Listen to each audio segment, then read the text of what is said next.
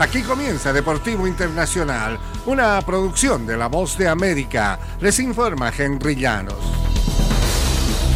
El fútbol americano de la NFL está revisando el acuerdo de venta de los Commanders de Washington de acuerdo con una persona con conocimiento.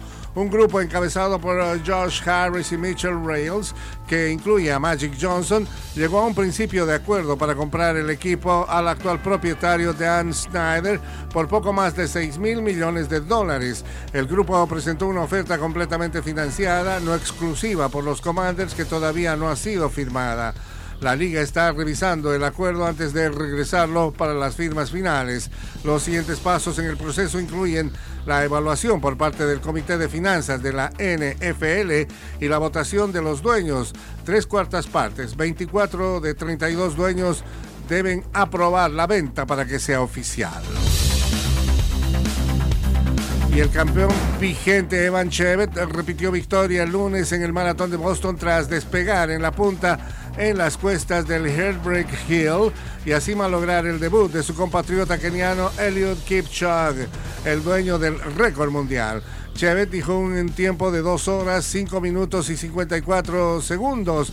Kenia arrasó en ambas ramas. Helen Obiri, dos veces medallista de plata en los 5.000 metros de los Juegos Olímpicos, emergió primero de un sprint en la calle Boylston con un tiempo de 2.21.38. Chevet, el también keniano Benson Kipruto, ganador de la edición de 2021, y el tanzanio Gabriel Jay dejaron atrás a Kipchoge en el kilómetro 32 y corrieron juntos en los últimos 4 kilómetros. Jay entró segundo, rezagado a 10 segundos del ganador y 2 segundos sobre Kipruto en el maratón de Boston. En el fútbol internacional, la FIFA ha confirmado el lunes que Argentina reemplazará a Indonesia como sede del Mundial Sub-20 que se jugará del 20 de mayo al 11 de junio.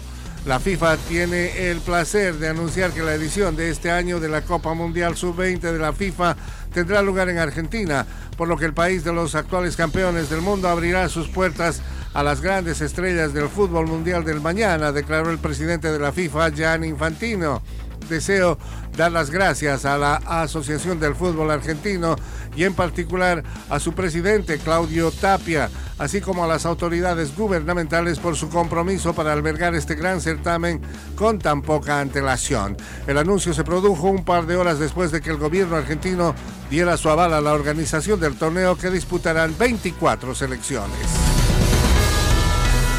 Y hasta aquí Deportivo Internacional, una producción de La Voz de América.